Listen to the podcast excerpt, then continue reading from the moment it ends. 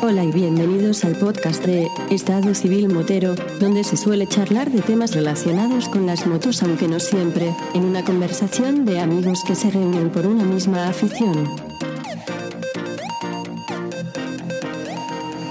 ¿Qué pasa, chaval? Muy buenos días, Diego. Encantado de estar aquí de nuevo. ¿Qué tal, Víctor? y verte y saludarte. Muy bien. En mis, en, mis, mis ubicaciones, como siempre, ya lo estás viendo. En las oficinas centrales eh, patrocinadas por Menorca, con vistas con vistas al Mediterráneo, machote. Sí. Anda, tú Sí, dando sí. envidia, como siempre, para no, variar, ¿no? no- nunca mejor dicho, mira, el balcón del Mediterráneo. ¿eh? Fíjate. La verdad es que sí, tío. Eh, me, da, me das envidia. Pero bueno, yo te voy a dar envidia con, la, con los kilómetros que le estoy haciendo a la 800. La Eso duele. La tienes que echar de menos, ¿eh? Mucho. Bueno, una cosa por otra. ¿De qué nos vas a hablar hoy, Víctor? Yo creo que convendría decir que, que va a ser un, un episodio un tanto especial. Diferente. Yo creo que sí. No, no porque esté yo, porque bueno, no, no hay mayor relevancia, pero sí hemos podido conseguir, a base de hacer fuertes presiones, Sangre, sudor y lágrimas. Sudor y lágrimas. No, porque anda muy ocupado. Lo que estuvimos hablando en el, en el podcast anterior, sí vamos a tener la suerte de contar hoy con la colaboración de Carlos, de Carlos in- que fue... Tenemos invitado, el- entonces. Sí, tenemos invitado especial. Bueno, lo tienes tú, yo soy aquí el que menos pinta, pero... Al fin y al cabo es entrevistas con un vampiro. Sí, sí, sí. Y lo que decía, vamos a poder contar con él, que oye, no es poco. Como digo, anda súper súper liado, súper ocupado siempre y, y bueno. Bueno, pues haz tú los honores, ya que tú eres el que al fin y al cabo lo conoces, más por roce, por cariño, por como se le quiera llamar. Roce no hubo, creo yo.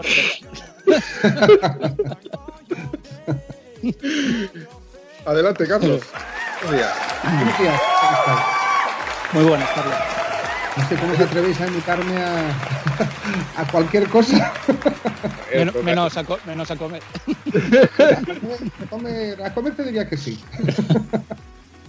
No, no hagáis que me arrepienta que, que no llevamos ni cinco minutos de, de grabación. Carlos, si tú tuvieras que presentarme a mí, a Víctor, si no conoces a Víctor, ¿cómo me lo presentarías? ¿Qué- ¿De qué conoces a Víctor? ¿Cómo te presentaría Víctor? Pues, ah, pu- pues es que es muy curioso porque la primera vez que le vi fue eh, aquí en Menorca, yo soy de Menorca también, y estaba con otro amigo que habíamos salido en moto y me pareció un tipo con una F800 GS, blanca, si no recuerdo mal, era la blanca, ¿verdad? Con los colores Sí, la, la, la 30 aniversario. la 30 aniversario. Y el tío iba equipado como un pincel. Iba de postureo total. Pero que me estás container. Y, y se, se paró delante de nosotros y la calle hacía un poquito de cuesta y casi se mata para bajar de la moto porque, a ver, eh, digamos que muy alto no es. Ahora vas y lo cascas. Entonces yo recuerdo que comenté a, a mi amigo comenté, digo, ostras, digo, este tío tiene que ir en moto". y, y me lo, me lo seguí encontrando, me lo seguí encontrando, creo que empezamos a coincidir y empezamos a, a- a montar juntos. Y bueno, y desde entonces pues eh, creamos una, una amistad muy buena, buenísima. Eh, puedo decir que es uno de mis mejores amigos sin lugar a dudas. Es, es- es más, es más un hermano que un amigo ya a, día de hoy, ¿no? Entonces, como ya creo que te ha explicado él, eh, yo tenía, desde hacía muchísimos años, desde que tenía 26 años, tengo 48 ahora mismo, tenía la idea de eh, ir a Mongolia y en moto además. Porque a mí lo que me pasa es que yo, yo soy un poco atípico, en el sentido de que a todos los chavales les gusta el fútbol, a todos los chavales les gusta el baloncesto. A mí nunca me ha gustado ningún deporte de equipo. Soy bastante, soy bastante solitario en este aspecto. ¿no? Entonces, yo recuerdo que en, en- en el colegio, que yo, yo cursé EGB, que ya tenemos una edad, cursamos EGB, la- mi- mis compañeros jugaban a, a- bueno, fútbol, baloncesto tal, y yo siempre estaba con revistas de moto, siempre, siempre. Es decir, recuerdo todos los recreos de EGB ya mm, mm, con la motociclismo, con la solomoto, eh, me las compraba todas, las semanales, las, las, las mensuales. Siempre, siempre había tenido la idea de viajar en moto incluso sin tener moto, siendo un niño. Entonces, cuando cumplí 26 años, me regalaron este libro que tengo en la mano. Os, os- os lo- os lo enseño ahora, es El amuleto de bronce, de, de un historiador, eh, José Luis Corral. Creo, si no recuerdo mal, creo que es profesor de historia de la Universidad de Zaragoza. Y es historia novelada, es decir, no, no es una novela de ficción. Eh, la, la historia de, de Temujin, con- conocido, más conocido como, como Gengis Khan, lo que me sorprendió de esta novela fue cómo un pueblo, una civilización simplemente con, con arcos y caballos, pudieron conquistar, o sea, tuvieron, digamos, el, el, territorio continuo, conquistaron el territorio continuo más grande de la historia de la humanidad. Estamos hablando de territorio continuo, ¿eh? nosotros los españoles, nosotros eh, eh, conquistamos muchas más tierras, pero claro, ya no estaban en el mismo continente, tal y cual. Entonces ellos, desde prácticamente el mar del Japón hasta Europa, fue todo suyo. Y, y ahí se empezó, me empezó a entrar el gusanillo. Y, y, y bueno, fui, fui, comando, fui comando etapas viajeras en moto. Uh, Norte, Europa, bueno, lo típico, ¿no? Hasta que ya empecé a plantearme pues, hacer, hacer esto. Entonces, claro, yo mi problema es que soy muy comodón. Bueno, para empezar no soy overlander, pero si lo fuera, no sería el overlander típico de tienda de campaña. Odio acampar, odio, lo odio con todas mis fuerzas. uh, a, mí, a mí dame en moto todo el tute que quieras, todo, todo el off-road que quieras, pero una buena camita por la noche. Hombre, es de agradecer, la verdad. Entonces, entonces como, como yo no tengo experiencia porque no me gusta, acampando y, y, tal. Yo sabía que Víctor, pues a Víctor le gustan los deportes de montaña, ha hecho mucho montañismo. Claro, al ser amigo mío, al ser motero y al tener esta experiencia, pensé que eh, podía ser bueno mm, ir juntos, porque él, yo suplía algunas carencias suyas y él suplía algunas carencias mías, ¿no? Entonces, uh, así, así, se lo, así se lo comenté y efectivamente, bueno, él se encargó de que yo tengo ni idea ni pienso tener. ¿Qué tipos de tiendas de campaña? ¿Qué tipo de ropa para, para, uh, bueno, para, para, el exterior? Tal. Algo que después, como ya comentó Víctor en el último podcast, no usamos, porque es que hoy en día, por suerte o por desgracia, el mundo está tan globalizado que te encuentras, te, te encuentras alojamiento en cualquier lugar. Como dijo él, solo los y que tampoco hubiera hecho mucha falta porque 500 metros más adelante eh, había yurtas de alquiler. O sea que mm, precisamente esto es una de las cosas que ahora mismo ahora mismo no llevaría si, si, si volviera a hacer este viaje, ¿no? Que tienda de campaña, colchoneta, sacos de dormir, que esto abulta, pesa y si no lo usas es, es, tontería. Entiendo, respeto y le alabo el gusto a aquel que le gusta esta parte de aventura de acampada y tal. ¿no? Pero, pero bueno, en nuestro caso fue así. Y la verdad es que fue de agradecer dormir en cama toda la noche porque las, las, las tiradas fueron enormes, fueron muy largas, más que en kilómetros en horas, bueno, y en kilómetros también. Mm, claro, teníamos que, que, que, descansar todo lo que, que pudiéramos, ¿no? Y, y, entiendo que nos fue muy bien por ir encontrando albergues y hoteles. Esto básicamente es un poco el resumen de, de, de, de, cómo conocí a Víctor y cómo nos embarcamos en, en, en, este, en, este, viaje. Después, esto ya lo ha explicado Víctor, estuvimos todo un año, todos los fines de semana, programando el viaje, buscando información, mirando por Google Earth, programando la ruta con Google Maps, pues pasándola al GPS, bueno, lo, típico, ¿no? La preparación de viaje. Una pregunta, Carlos. ¿Qué GPS usasteis para cruzar, eh, o sea, para llegar hasta Mongolia y luego volver? El de BMW, que es el, el Garmin. Creo el recordar Garmin. que era el 5. El 5 sí, el 5, el 5, Carlos, sí, el 5. ¿verdad? Sí, sí, sí. Yo tengo un Garmin que, si te digo la verdad, no sé si es un, un 9 o no sé cuánto. Tengo que mirarlo, ahora te, te, lo miro. Vamos, la verdad es que no tengo ni idea de cómo se le meten las rutas. Sí sé que se le pueden meter rutas y demás. Y tengo la verdad que reconozco una relación amor-odio con él. Eh, he tardado más de dos años en hacerme con él y más o menos entender ciertas funciones que tiene o cómo, o cómo, o cómo funciona o cómo, o cómo me, me, me, maneja. Hay veces que yo pensaba que me perdía, pero luego reconocía que no y gracias a él también he descubierto cómo no perderme.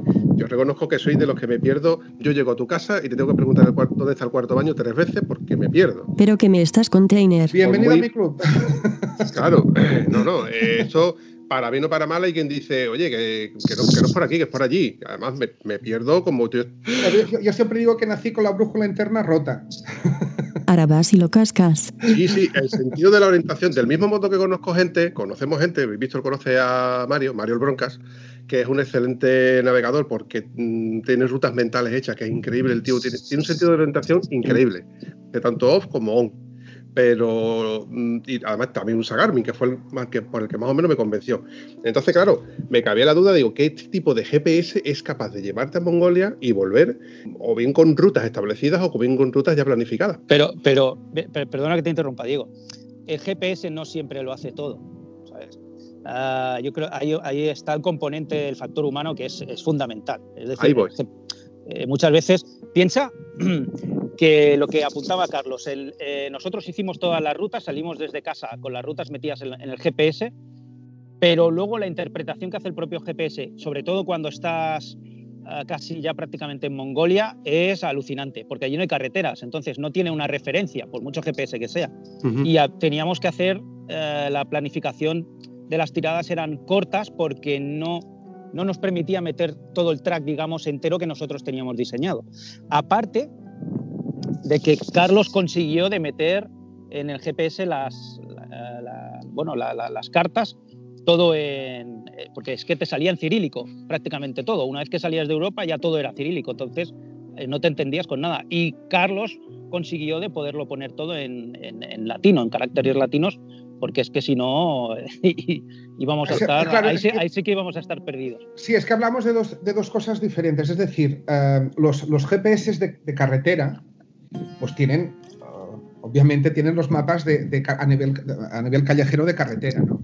¿Qué pasa? Que al llegar a Moscú mm, ya, ya- ya acaban, digamos, los, los mapas que, que vienen con el Garmin por defecto. Como, como yo sabía que haríamos muchos road, buscando por internet, encontré lo que se llaman los Open Maps. Los Open Maps son mapas que están creados por, mm, por, por viajeros, por, so- sobre todo por viajeros tipo Outlander, ¿no? que les gusta hacer grandes viajes. Entonces, lo que, lo que hacen son, son aficionados a los mapas y van mapeando sobre el terreno su viaje, el viaje que hacen. Entonces, esto lo comparten en una, en, en una web, es gratuito. Entonces, tú te puedes bajar los mapas de las regiones que quieras y son mapas más mm, mm, aunque haya ciudades también, pero son, son más para, para, para off-road. Entonces, am, lo, que, lo que yo hice fue, ah, bajé todos los mapas desde Rusia hasta Mongolia, todos los países por donde íbamos a pasar. Ah, esos mapas teóricamente pueden usar el programa autorrutable del navegador, pero como, como ha apuntado Víctor, tenían el problema de que no podíamos am, hacer una ruta de más de 500 kilómetros. O sea, se cortaba. Es decir, si yo, por ejemplo, tenía que ir, me- lo invento, de, de Kazajistán a Uzbekistán de una tirada y son 1.500 kilómetros, pues tenía que hacer tres rutas. ¿Vale? No, no- no Interesante. podía, no, podía hacer una. Entonces, claro, cuando se acababa la primera tenías que parar con la moto, poner la segunda, que era, que era un segundo, ¿no? Al final aprovechabas para cuando parabas para cualquier cosa y la cambiabas. Lo bueno, lo bueno que tienen estos mapas es que tienen ah, todo lo que son bed and breakfast, pequeños hostales, o sea, todo lo que usan los viajeros, eh, tanto mochileros como los que van en todo terreno. Como... Entonces, esto nos fue muy, muy bien. Lo que, para ponerlos en el GPS, lo que hay que hacer es ponerlos, yo en este caso creo recordar que lo puse en una, en una tarjeta de memoria externa, sea, llevábamos los, los mapas de, de Garmin, los que vienen por defecto con el GPS, y después en una tarjeta de memoria grabamos pues todos estos mapas del Open, Open Maps con las rutas off-road, digamos. Y va muy bien sobre todo en Mongolia, porque claro, eh, bueno, va muy bien y, ta- y tampoco no es que sea muy necesario, ahora lo matizaré. Va muy bien porque hay muchas pistas, muchísimas pistas, y estos mapas te indican más o menos qué pista coger. Aunque la verdad, después sobre el terreno, que después lo que ha dicho Víctor, el factor humano, sobre el terreno poco importa, porque cojas la pista que cojas, siempre te llevan todos al mismo sitio. Recuerdo que había veces que digo, hostia, Víctor, ¿dónde está? Y lo veía a lo lejos, a, la- a mi derecha, a lo lejos, porque había cogido otra pista y al final pues nos volvíamos a cruzar, ¿no? O sea, Sí, to- eh, todos eh, confluyen, sí. si todos, digamos que todos los caminos llevan a Roma, en Mongolia, ¿no? Entonces, Bueno, a Ulan Bator, a Ulan Bator. Sí, a Ulan Bator. Entonces, Interesante. Bueno, Interesante. pero sí, sí, sí que es verdad que da una seguridad, el- sobre todo si, si como, como yo y, y- y como tú, según me dices, tenemos nuestra brújula interna rota. Yo, a mí, yo siempre digo lo mismo, a mí me vendan los ojos, me das tres vueltas en el supermercado donde voy siempre, me la quitas y no, y no sé en qué pasillo estoy. O sea, yo, yo tengo, tengo, tengo este problema, ¿no? En cambio, eh, por mi perfil técnico, sí, sí que me va muy bien, o se me da bien usar estos aparatos, con lo cual a mí me das un GPS y voy donde sea, no, no, no tengo mayor problema. Yo creo que fue una de las grandes anécdotas del viaje, que no nos perdimos en ningún momento. Y mira que fueron países y kilómetros, ¿eh? No sé, es que en este sentido es que no, no hubo ningún momento de decir, hay que desandar 400 kilómetros porque por aquí no. Es que no pasó. Es No, que no. no tuvimos esa gran suerte también. No, incluso dentro de las ciudades, Sí. dentro de las ciudades que, que la, la autorruta de los Open Maps es bastante justita, eh, yo que sé, encontrar el hotel de, de, de Samarcanda, por ejemplo, fue un momento, o sea, es- no, no sé, la verdad es que se- también es verdad que ahora parece todo muy fácil porque lo estuvimos preparando durante un año. Cuidado. Es, decir, yo, siempre, digo, siempre digo una cosa, una hora invertida en preparación es un día menos de problemas. Eso es así, compadre. Eso sigue siendo así. Es, así, como, como, mejor te lo preparas, pues eh, más disfrutas. También, también, repito, esto es mi, mi libro, como te has dicho antes, o, o nuestro libro. También respeto al que va y le alabo el gusto, al que va completamente a la aventura sin haber mirado nada a mí también me gustaría ir así si tuviera tiempo. Yo no puedo coger y, decir, bueno, pues ahora, yo qué sé, me voy a Mongolia, me iré en abril y vuelvo cuando me dé la gana. No, ostras. Tuvimos que. Lo más difícil del viaje, siempre lo hablamos con Víctor, fue dejar preparado nuestras empresas para podernos ir. Tuvimos que contratar gente, lo cual nos costó un dinero extra. Yo me acuerdo que revisaba una facturación desde Ulan Bator, ¿te acuerdas? Sí, sí, sí. sí. Siempre con el portátil. El problema el problema es el tiempo, no es la distancia. Entonces, eh, eh, ni siquiera te diría que el dinero, porque puedes hacer que este viaje sea relativamente económico si tiras siempre de tienda de campaña y de... Además son países que tienen libre acampada normalmente, todos ellos. No, no tienes, puedes plantar la tienda donde quieras. Sí, sí, no tienen limitación, sí. Mm. Claro, vosotros partíais con, el, con la base y el handicap del tiempo. Entonces, el tiempo, Claro, eh, es que claro, yo, yo, me pongo en vuestro pellejo y intentar de, de, hacer una tirada, o sea, el viaje de mi vida, que sería Mongolia, y tener que hacerlo en un tiempo, no un tiempo récord, pero sí con un tiempo establecido que me permita ser flexible y que si, por ejemplo, tenemos un pinchazo o tenemos que remolcar una moto o tenemos una leve avería eh, y, tengamos, y tengamos que estar un par de días estacionados por la razón que sea, pues mm, te permita, claro, eh, eh, y todo eso al final, al fin y al cabo es tiempo, tiempo, tiempo y tiempo. Y esas son las, esas son los siete días que llevábamos nosotros de margen. ¿Te acuerdas que, comentábamos en el otro? Sí, esto que voy a decir ahora. sí.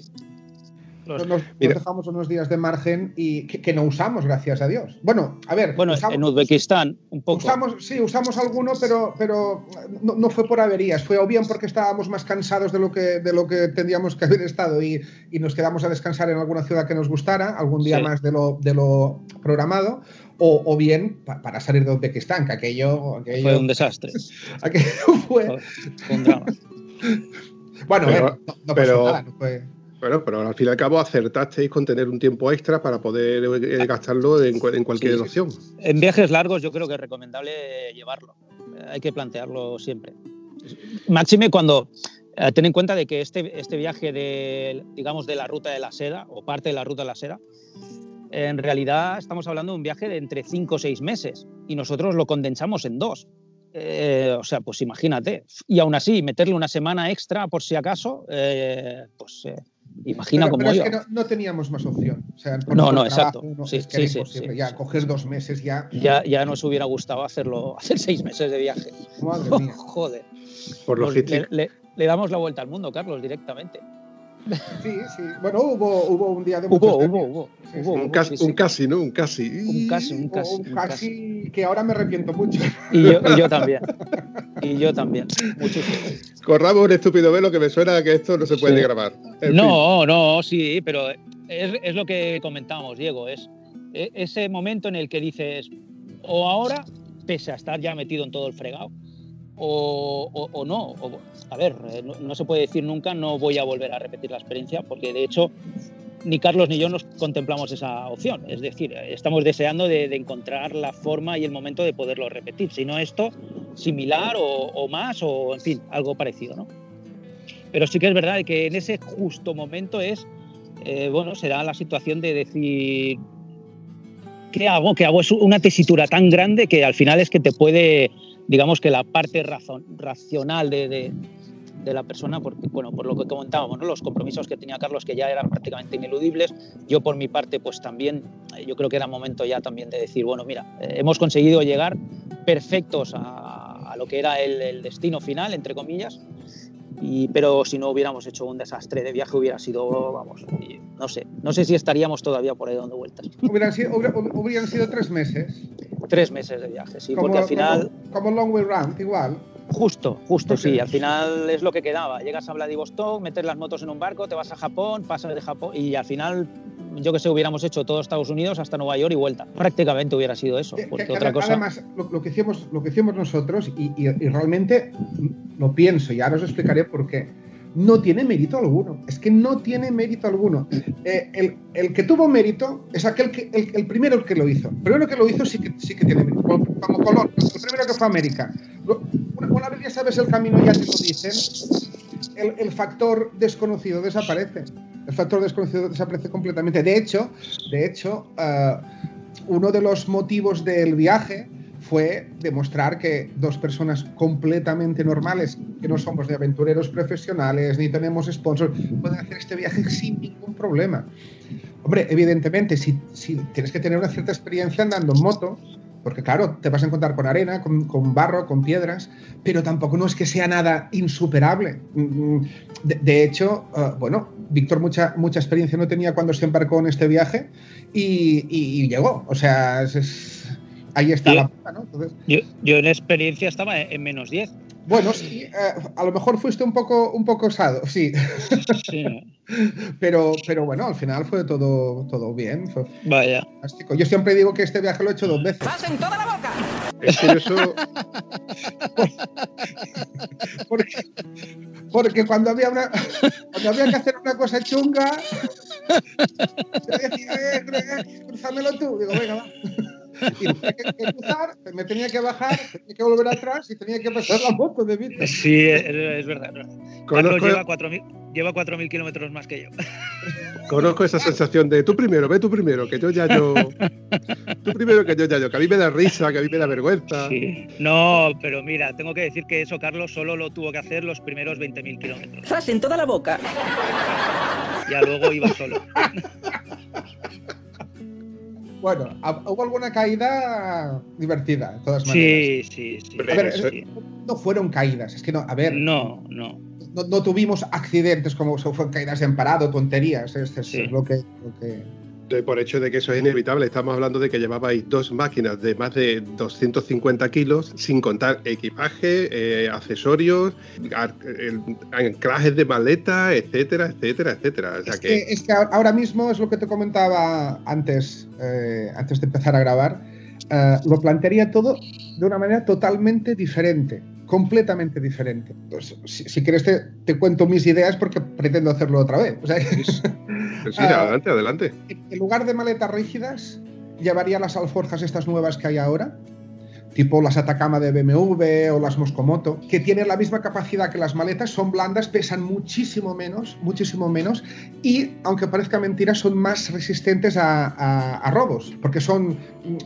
Si no recuerdo mal, llevan un, un, un, Kevlar balístico, no se pueden cortar, llevan una cinta metálica que tú la puedes poner para que no te abra. En cambio, una maleta de aluminio te pega una patada. Parece robusta a simple vista, pero le pegas una patada y la revienta. Entonces, sí, sí. No, no, es que, cuidado, no es que tuviéramos problemas, ¿eh? no tuvimos ningún problema en ningún sitio, pero más, más que nada en off-road, si te caes, ostras, tienes un perfil de aluminio que te puede dar en una pierna o te puede, en, en cambio con una, con una alforja es, es blando y te, te, amortigua, ¿no?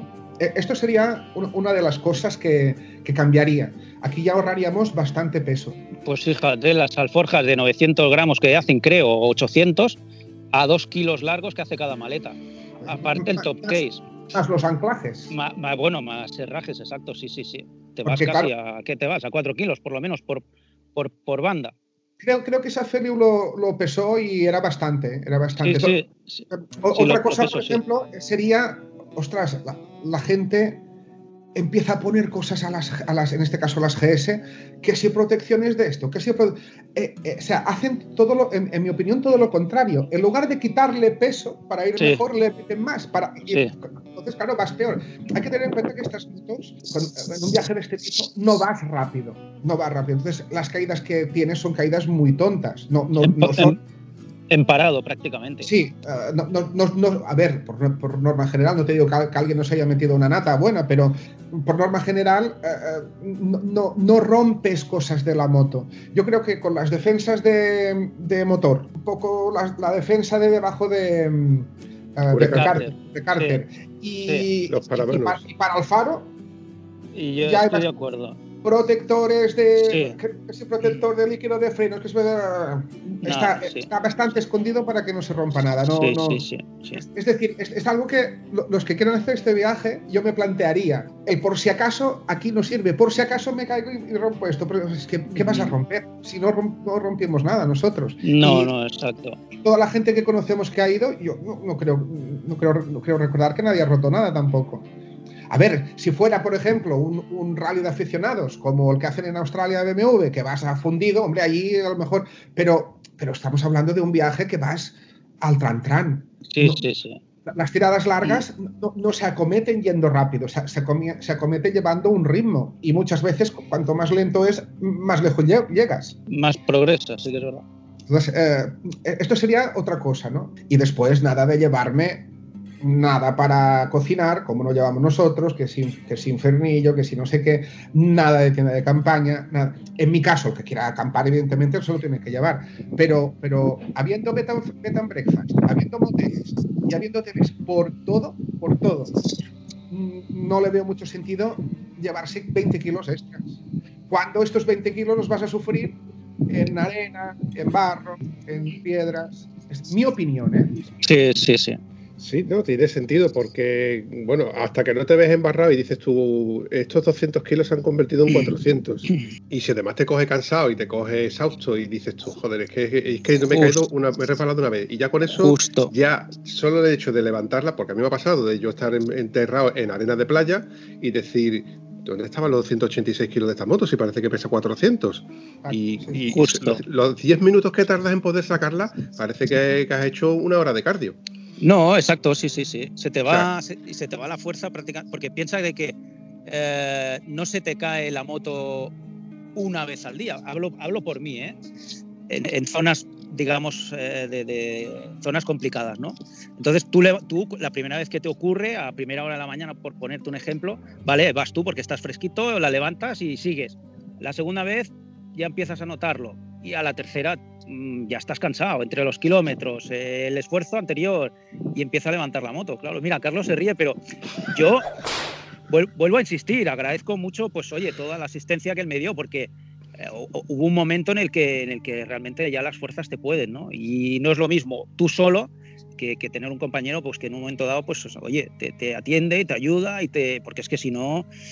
eh, levantarías la moto y a la quinta vez necesitarías una hora de estar parado hasta que vuelves a, a tener ánimo de poderla levantar. Estás Sí, hablando te- de una moto muy grande. Te desfondas. Si, si, si te caes mucho, te desfondas. Es- Piensa, Y claro, ahí está, ahí está lo importante de haber hecho algo de campo De- para cometer un viaje de este tipo. Exacto, sí. Ya no es la técnica, ¿eh? que la técnica importa y mucho, pero ya las fuerzas también. Llega un momento en el que por mucha técnica que tengas, las fuerzas te abandonan.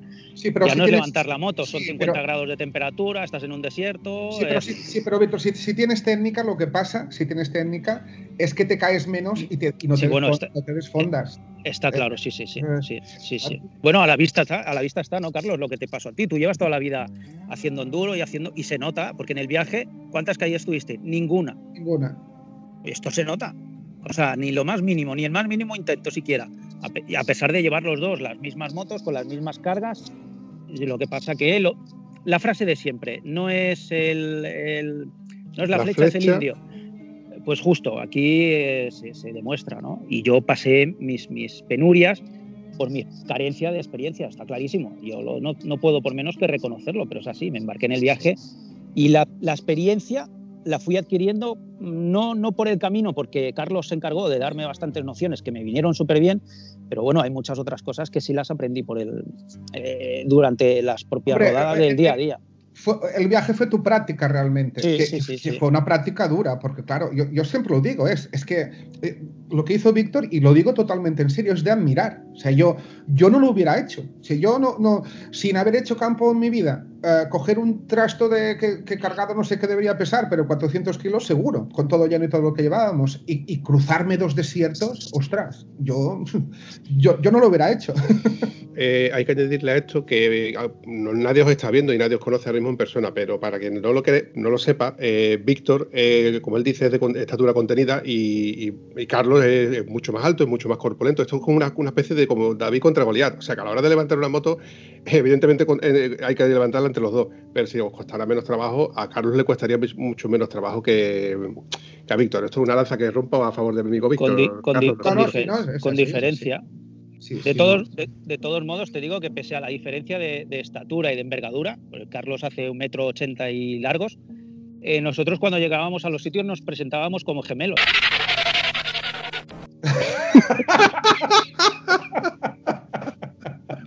Porque las motos eran iguales, íbamos vestidos iguales.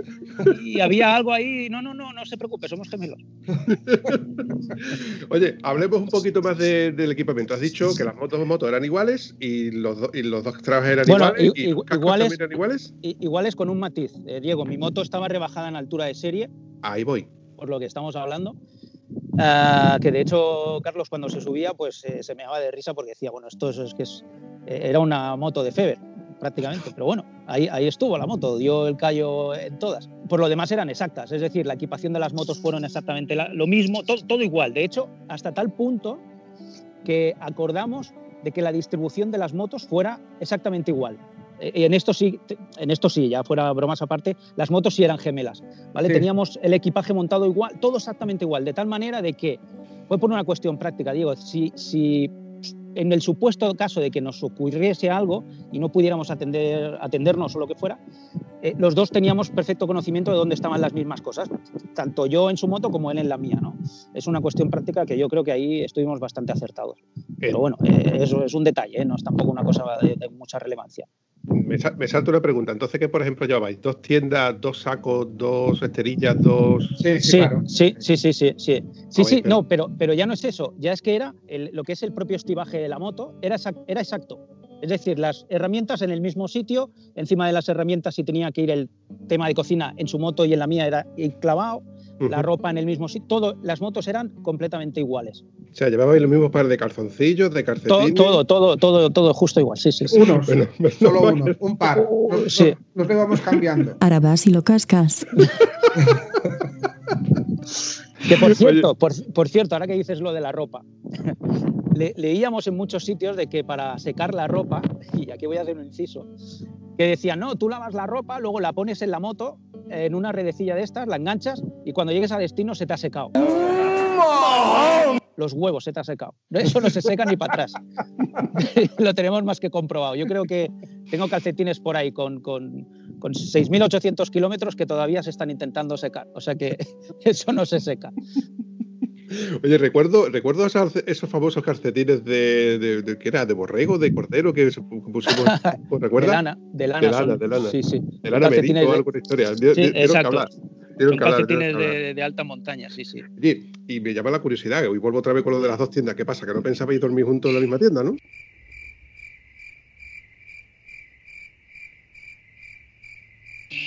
Esto no se concibe, Diego. Es un, viaje de aventura, pero mariconada a las justas, a ver si me entiendes. Cada uno en su tienda, que cada uno ronque como quiera roncar y ya está, ¿no? Eran individuales, eran pequeñitas. Sí, sí, son tiendas de estas pequeñas. De, hecho, aunque no lo hubiéramos eh, intentado, no, no porque eran tiendas de uno. Eh, son tiendas de alta montaña en el que no cabes tú, eh, tu equipaje y poco más. fue, muy bien, además como digo, yo esto no tengo ni idea, las eligió Víctor, fue muy bien porque es que estuvo diluviando toda la noche y yo estuvimos durmiendo completamente secos, sin ningún problema. Eh, la verdad es que sí, eh, que fueron, fue, un buen material. Ahora, no, no me lo volveré a llevar. Yo, mira, yo al contrario que tú, Carlos, en esta cosa sí que, sí que difiero un poco porque a mí sí me gusta el tema de, dormir al aire libre, de hacer acampadas, de disfrutar del aire libre, cosa que por ejemplo aquí en España está prohibido. Entonces, como tenemos Portugal aquí cerca, sí que hago alguna que otra escapada. He dormido al raso, he dormido en vivac, he dormido en, en, tienda de campaña. Pero claro, por ejemplo, mi tienda es una tienda, no es una tienda individual, es una tienda de dos. Eh, mis esterillas, esterillas para yo dormir, yo me llevo mi esterilla, mi saco a dormir, etcétera, etcétera. Y claro, y todo esto, mis dos maletas de plástico ocupa muchísimo espacio, claro. Y yo, todo esto sin pensar de ir, te estoy hablando de una noche suelta eh, aquí al lado. No, bueno, me imagino yo hacerme un viaje a Mongolia, llevando además infiernillos, llevando además eh, algunas otras herramientas de repuesto, o llevando además el equipo de grabación, etcétera, porque llevabais equipo de grabación, fotografía y demás, ¿no? Sí, sí, que tampoco llevaría ahora. ¿En serio? Sí, a ver, ¿cuál fue el problema? El problema de, llevarnos equipo de grabación. El problema de llevarnos equipo de grabación fue que cada día, al llegar al hotel, al hotel o bueno, donde estuviéramos, al hostal o donde fuera, teníamos que pasar las tarjetas de memoria al, ordenador, a un disco duro externo que llevábamos, teníamos que eh, pasar todas las fotos, teníamos que hacer las copias de seguridad, porque claro, yendo moto, los equipos electrónicos sufren, entonces llevábamos varios discos para ir haciendo copias. Al final, cada día estábamos dos o tres horas haciendo un trabajo que iba en nuestra contra, porque nos nos lo quitábamos de sueño y al día siguiente, pues nos retrasábamos a la hora de salir porque estábamos cansados. Eh, ahora mismo, si me fuera de viaje, es que me llevaría la cámara de fotos, porque aparte es, mi otra afición es, es, la fotografía, pero no me llevaría ninguna cámara de vídeo, absolutamente nada. Y es más, mm, lo de la cámara de fotos, y mira que me gusta la fotografía, también, también dudo que me la llevara. Con el móvil para tomar alguna foto sería todo lo que hice. ¿Por qué? Porque no tengo la necesidad de enseñar lo que hago. Yo lo, que hago, lo hago, lo hago porque yo quiero y para disfrutar yo. A mí enseñar el postureo nunca ha ido mucho conmigo. El, eh, mira dónde estoy, mira lo que como, mira para qué. Yo lo no tiene sentido. Sí, está todo enseñado. Sí, sí, además es que, y más ahora, que te salen youtubers este debajo de las piedras. Ya ves. precisamente, precisamente yo mm, cada mes escribo una, una columna de opinión para, para BMW Motorrad eh, está en internet, en la newsletter de BMW, y ayer mandé el artículo al, editor y, precisamente hablo de los youtubers que hay hoy en día. O sea, hoy en día cualquiera es periodista, cualquiera hace pruebas de moto. Ah, ah, bueno, no estamos saliendo un poco del tema, ¿no? Hasta cualquiera llega a ser podcaster, con esto te lo digo todo. Eh, sí, sí, pero, pero um, es, diferente. Es, diferente porque eh, un, un podcast más como el tuyo es una charla entre amigos es una charla como podríamos tener en un bar tomando una cerveza. Perfectamente. En, cambio, en cambio hay, hay mm, lo que yo llamo youtubers probadores, que he visto verdaderas barbaridades, como un tío probando una moto que se, se hacía rectos en las curvas y está en YouTube. Y, después la gente se le quejaba en los comentarios y decía, no, no, es que fue en una situación totalmente controlada. ¿Qué vas a controlar tú, un aficionado en una carretera pública? Es, que es, imposible, tú no, no, puedes cortar una carretera para hacer pruebas.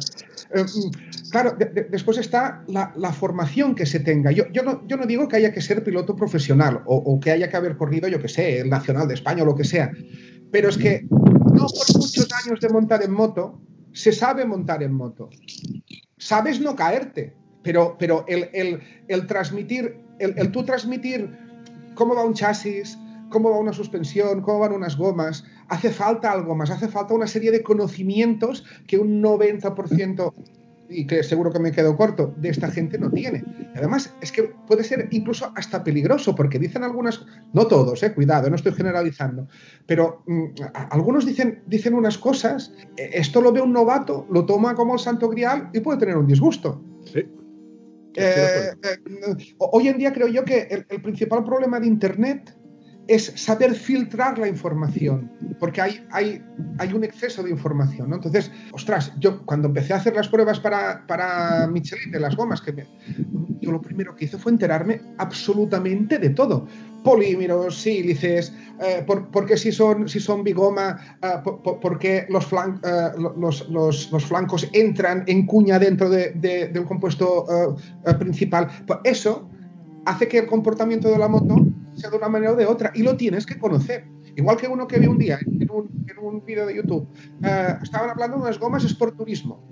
Las gomas me duran 25.000 kilómetros. Ostras, unas, unas Sport Turismo 25.000 kilómetros, cuando, cuando lo normal es que duren 10 o 12, como mucho. Este tío va a 40. Y que, eh, eh, pues esa prueba va a servir para la gente que va a 40, pero si tú no dices que vas a 40, va otro y dice, ostras, pues estas ruedas son cojonudas porque van a durar mucho. Se, las pone y si va rápido, se las funde en 6.000 kilómetros. ¿Y, qué va a decir? Que la goma es mala. Claro. Me ha salido una goma fallada, me ha salido no sé qué. estas cosas hay que ir con mucho cuidado. Y, yo no quiero contribuir a eso. No, No, quiero no. contribuir a eso. Entonces, ah, ah, hay tanta cosa ya y, y la verdad es que eh, el otro día lo comentaba con Víctor y es que estoy cansado de los grandes viajeros en moto. ¿Por qué? Porque es que hay muchísimos. Ah, ah, cuando cuando el, el Ewan McGregor y Charlie Borman hicieron, hicieron eh, el suyo, el primero, Long Way ya podremos entrar en si era aventura o no, porque llevaban mm, o sea, asistencia o lo que sea, pero fueron los primeros en, en televisarlo. A partir de allí salieron los, los míticos que todos sabemos de España, que es el Charlie Sinewan, el y después ha venido toda una playa de, de, de moteros viajeros y de youtubers que, que ostras, es que hasta para grabar un vídeo tienes que tener una cierta sensibilidad. No puedes usar una GoPro con un gran angular y, y venga todo dos horas con un... Y no todo, para adelante, y todo para adelante, y todo para adelante. Es algo que a mí me tiene totalmente desengañado. ¿eh? Pero bueno, Mm. también repito, es mi opinión personal y al que le guste también le ha dado el gusto. Yo, es, es, es mi libro. Porque yo he venido aquí a hablar de mi libro. Estoy muy, muy, muy de acuerdo contigo. La verdad es que hay muchos que se tiran al, al, a la- al crear contenido, da igual lo que creen, que como ellos saben que YouTube se lo va a tragar y, y lo va a ver gente, pues les da igual si lleva filtro o no lleva filtro. Pero, eh, por ejemplo, con el tema de los neumáticos, que ya hemos hablado bastante en este podcast so- sobre el tema de los neumáticos, porque es que es un tema muy largo. Eh, yo con Antonio lo hemos comentado muchas veces, porque Antonio tiene la misma moto que yo y usando el mismo neumático que yo, eh, él ha sacado 10.000 kilómetros y yo le he sacado 16 al mismo neumático. Evidentemente, ¿cuál es la diferencia? Que él conduce de una manera y conducimos de otra. Esto al final lo extrapolamos, por ejemplo, al tema de los viajes. Pues uno, hará un viaje de una manera y otro lo hará de otra. Unos lo hacen enfocándolo a, a vendértelo y a crear contenido y a decir que esto yo lo he hecho de esta manera y qué bonito, qué bonito, qué bonito. Y vosotros lo habéis hecho enfocándolo al viaje de mi vida, el viaje que yo quería hacer y como lo he querido hacer, eh, han dado información de dónde la he encontrado, dónde la he buscado. Y bueno, en este caso, que yo tengo un podcast y quiero que lo, lo compartáis con todo el que lo quiera escuchar, pero que es un viaje de aficionado y, vamos, personal, no, no, no patrocinado por nadie. Pero es que somos aficionados. O sea, si, si, tú para ser profesional tienes que vivir de ello. Y, y entonces nosotros no, no, no solo no vivimos, sino que nos cuesta un riñón la afición. Entonces, Joder, ya lo creo. ¿qué, qué, qué- qué profesionales? No, no, no, no, en absoluto, es, es todo lo contrario, ¿no? Es- es- Es un poco, Diego, lo que decía Carlos, ¿no? De, de- la- la- el viaje fue para muchas cosas y una de ellas, aunque fue la que, la que menos, pero bueno, ahí ha estado para demostrar de que, que, se puede viajar, que da igual, que es, que, es un viaje asumible, no este, cualquier viaje. Y lo que vengo diciendo en todos los podcasts, eh, hay que animar a la gente a perder el miedo y a viajar. Co- Coge tu moto, tu moto y la equipas y, y, a viajar, da igual, sea España, Europa o, más allá, lo que te dé tu tiempo y tu economía. Yo diría, como dice Carlos, muy acertadamente, más tu tiempo, porque es, es lo más fundamental que hay, el tiempo. Y a partir de ahí, pues bueno, ya está. Es que es factible para casi todo el mundo, ¿eh?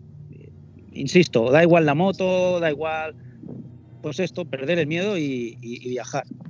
Yo, yo Eh. siempre, siempre digo una cosa y es que eh, lo- los, los sueños están para cumplirse, porque si no, se vuelven frustraciones. Y, y cuando se vuelven frustraciones, mm, vamos mal. Entonces, yo- a ver, yo no digo, todos- no digo que sueñes algo que sea inalcanzable, ¿no? Pero, pero ir quemando etapas. o sea, y al principio quieres, quieres salir a viajar por España, después te quieres ir a los Pirineos, o bueno, es España, pero después te quieres ir a, a los Alpes, después ya a Cabo Norte, y, y vas quemando etapas y, y vas perdiendo el miedo, y ves que salir de España no tiene ningún problema. Y que si te pasa algo encontrarás ayuda como en España.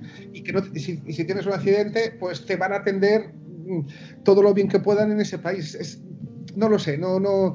Eh, Es, es planteárselo y hacerlo, simplemente. Ir, ir pasito a pasito y menos Víctor. que dijo, pues ahora me voy a ir a Mongolia, hala. ¿Cuántos cojones? de Oye, un día para otro. fue así, ¿eh? Él, él nos contó de que se compró la 1200 GS eh, Adventure y decía, bueno, pues te empiezas a hacer un viaje, que lo iba a hacer con el Caries, ¿te acuerdas? Eh, Sí. Empieza a hacer un viaje a Cabo Norte y después a los- al poco tiempo dice, oye, a Cabo Norte no, nos vamos a ir a Mongolia.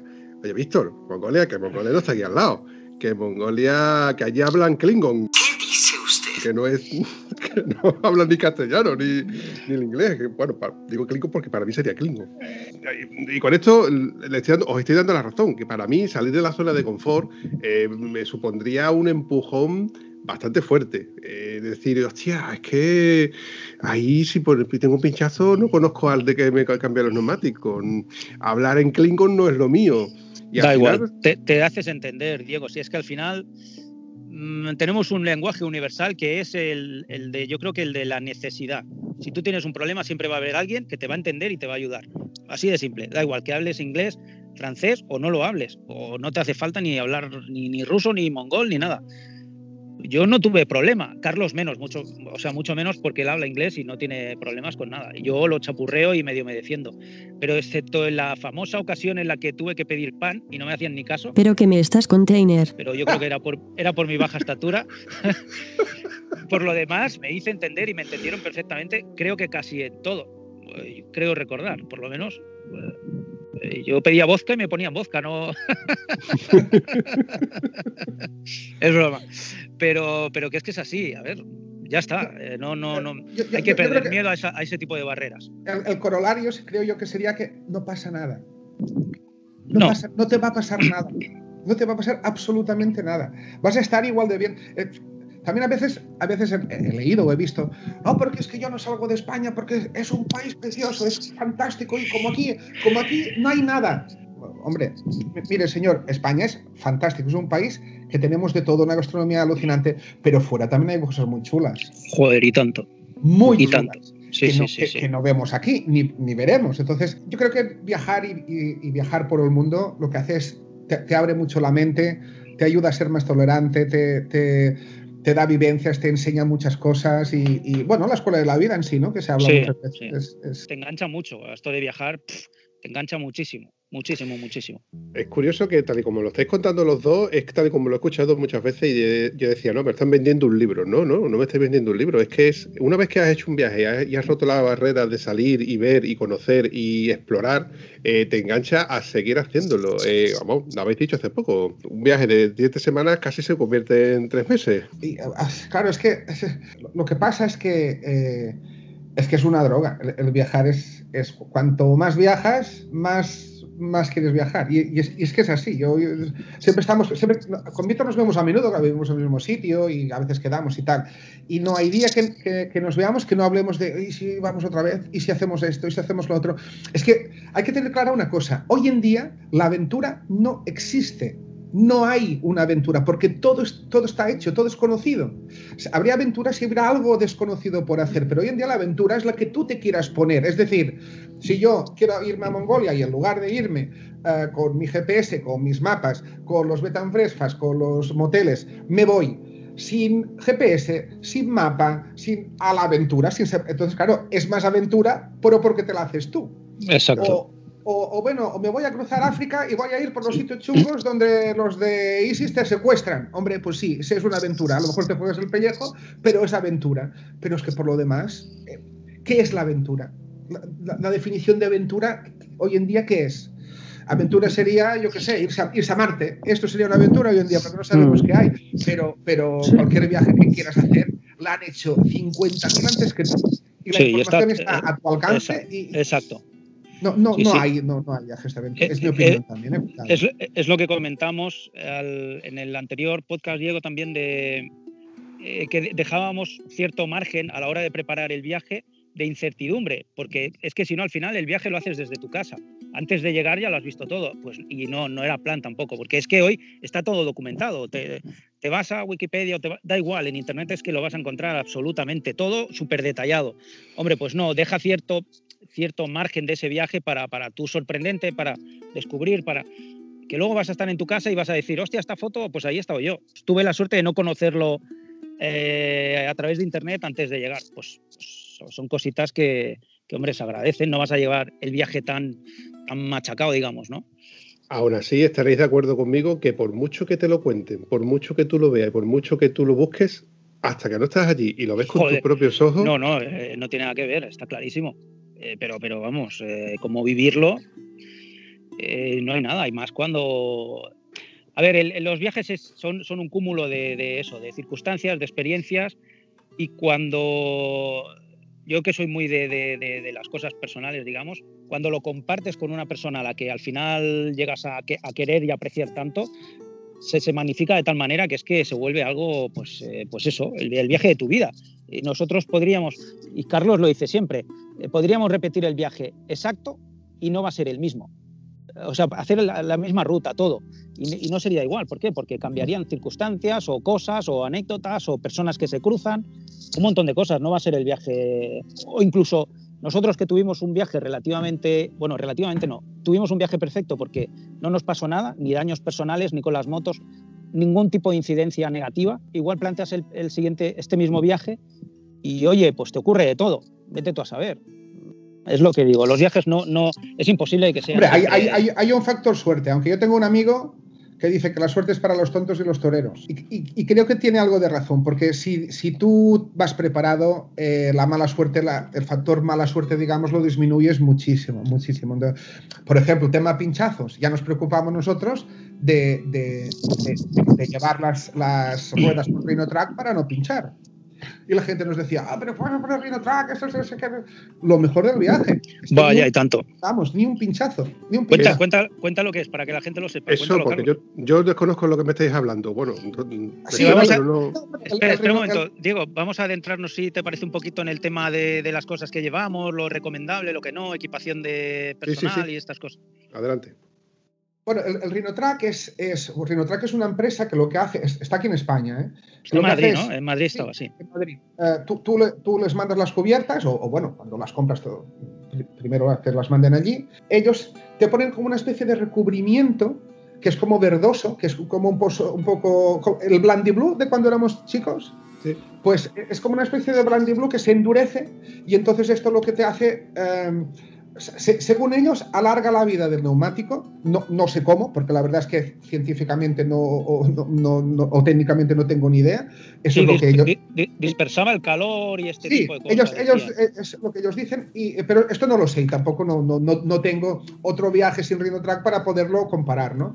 Pero lo que sí que es cierto es que no pinchamos ni una sola vez, ni una sola vez. Y pasamos por sitios complicadillos y, y bueno, no... bueno, bueno, complicadillos y muy, y muy complicados, ¿eh? De, de, de, aristas de piedras. Acuérdate de las subidas para en Kirguistán, la, la, primera subida, exacto. Sí. Las, la primera subida para llegar al, al lago Songkul, aquello fue. Sí, había mucha piedra puntiaguda allí, sí, sí. Pero, pero bueno, es, esto es, es, algo, pues, no sé. Lo, lo, que digo yo de la mala suerte, la mala suerte, bueno, sí, sí si tú te preparas las cosas, la minimizas muchísimo. Mm. También, también, um, una, una cosa fundamental, y esto lo sabemos los que hemos hecho campo, las botas tienen que ser unas botas de enduro, sí o sí, sí o sí. Nada de Goretex, nada de no sé qué. Si, si vas a hacer un viaje de este tipo, sí.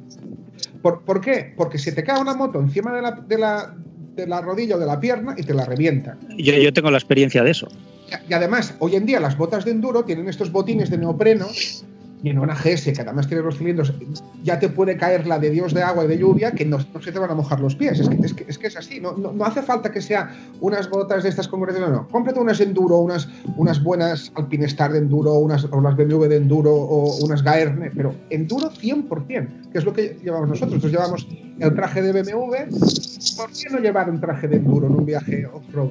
Porque hay mucha carretera también entonces tienes que, tienes que llevar un traje que sea un compromiso. A lo mejor en campo me haría falta algo más uh, aireado, porque son trajes más calientes y en, campo pues transpiras más. Y en carretera a lo mejor necesitaría algo que abrigara un poquito más. Es un traje all-rounder que tanto sirve, un traje trail, es lo mejor para, para estos casos. ¿no?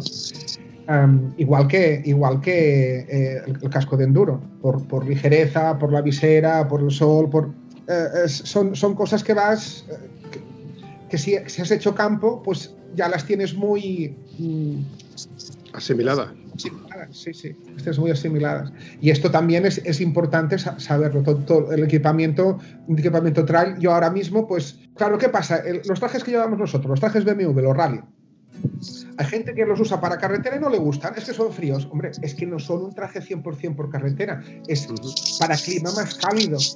No es para en invierno irte a hacer la, yo qué sé, los elefantes. No, no, porque te vas a morir de frío. Pero hay gente que, claro, se lo compra y solo va por carretera y se va en invierno y vive en sitios fríos. Entonces, claro, no, no les gusta, claro, no, porque es que no está pensado para eso. A- Cada cosa tiene su, su, motivo, ¿no? Cada, cada producto tiene su, su, su- manera de, de- ser usado.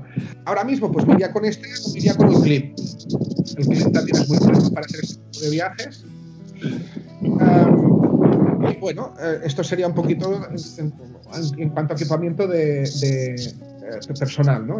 Traje trail, repito, o, o yo iría con el BMW con el Clip, seguro que hay más y seguro que hay de muy buenos, pero yo son los que a mí me gustan. Ah, botas de enduro, ah, guantes de enduro, mm, traje de agua, personalmente no lo soporto, me da mucho calor.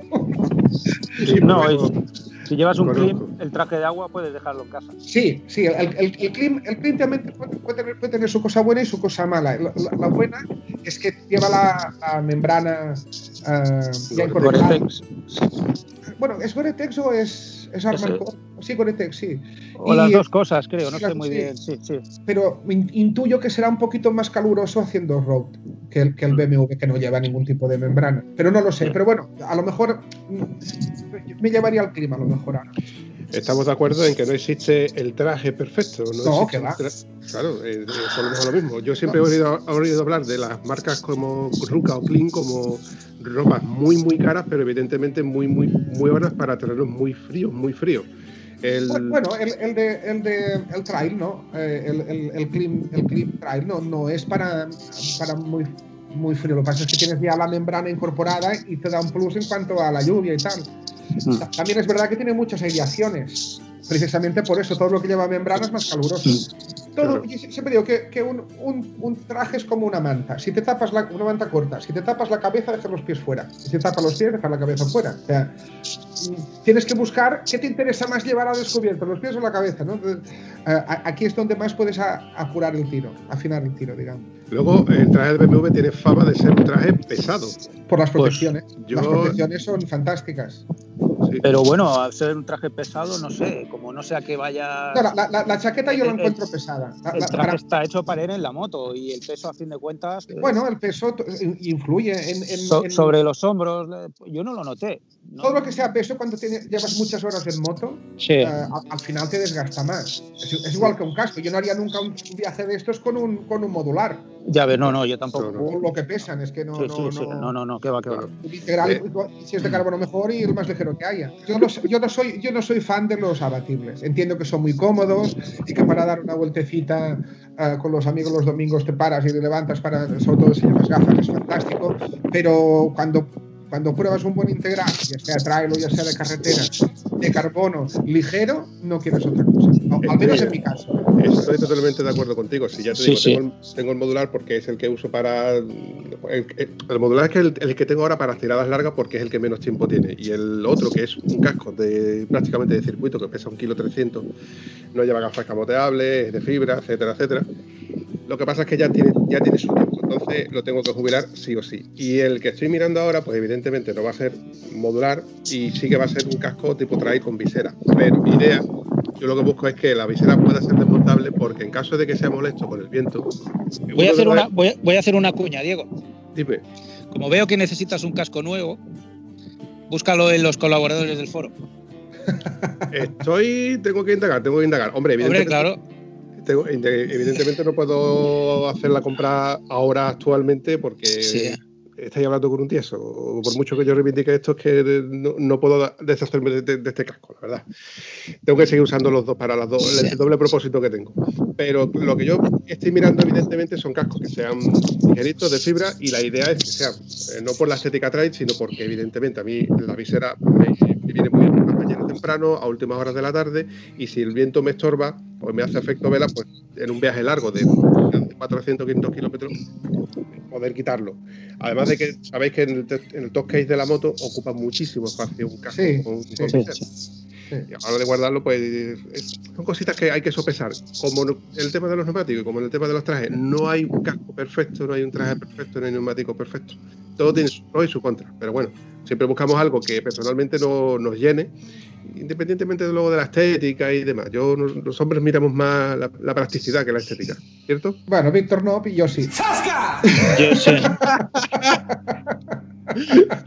Ah, Os tenéis, que, os tenéis que hacer a la idea de que yo soy como un Argamboy. Tengo que, pues oye, eh, también hay que cuidar un poco el aspecto, ¿no? Es, es, es, Víctor es que es muy metrosexual el pobre. Soy muy, soy muy hipster, soy muy hipster. Ahora que estás en paso, y no lo he querido decir, pero, pero los youtubers estos, por el ego y por los likes de los cojones, están diciendo unas tonterías que a mí me tienen encendido.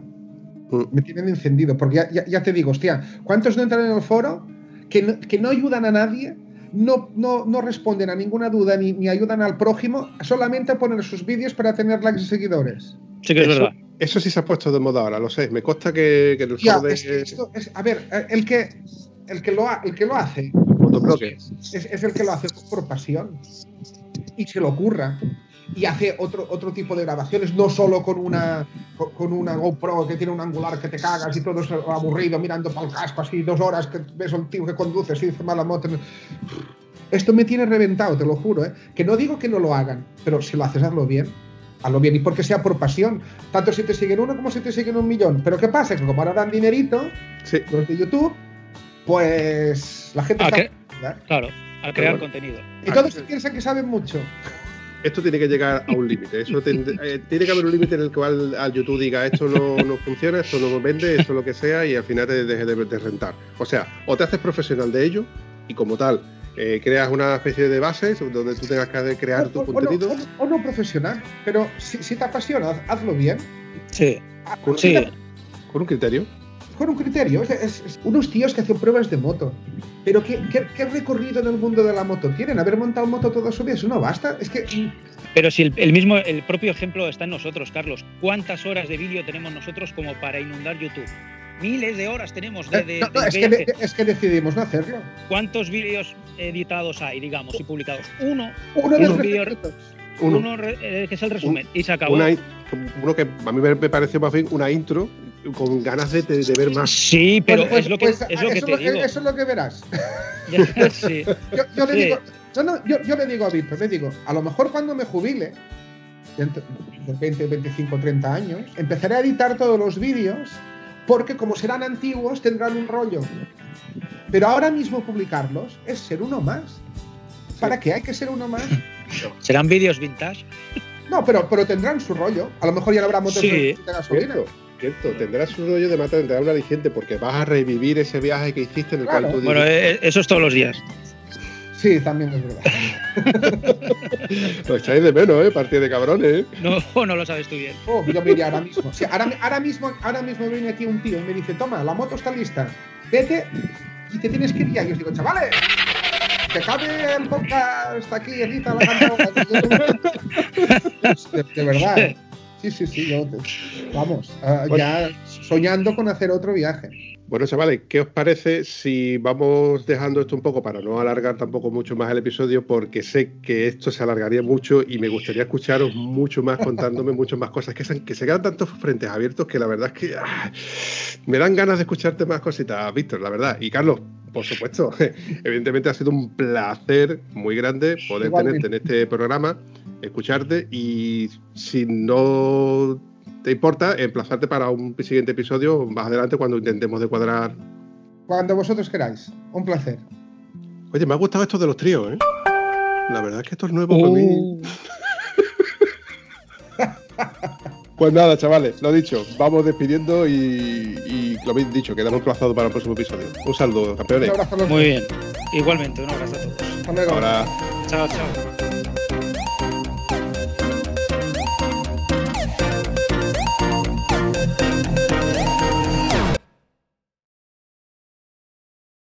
Mira, mira, mira, mira, mira. Eres un mamón y no me canso de decírtelo. Ayer estuve pescando allí en la punta aquella. Lo que Víctor no sabe es que tú y yo, Carlos, ya hemos hablado un poquito de, de meterle un poco de caña a Víctor. No, ah, no. o sea que lo, lo, tenéis, lo tenéis tramado ya todo. no, hombre, no. No, no, que va. Yo sé la relación que tengo con Víctor, yo sé cómo me puedo meter un poco con Víctor diplomáticamente. Sí. Pero ninguno de los dos tenéis filtro, eso es lo que pasa. ¿Te han echado de casa o qué? Ojalá. ¿Ves, ves por qué, ¿Ves por qué me gusta eh, este tipo de episodios? Que empiezo a hablar con alguien y al final terminamos charlando y al final en eso consiste el episodio, charlar de, de, de la vivencia eh, adquirida en, en un viaje, en una salida, en, y, y- y eso es lo que rellena el podcast, eh, conversación entre, entre dos o tres personas. Bueno, esto, esto va a ser la primera vez que yo haga Una cosa tres. un, un trío. Ya vas tarde, Diego. uy, uy, lo que ha dicho.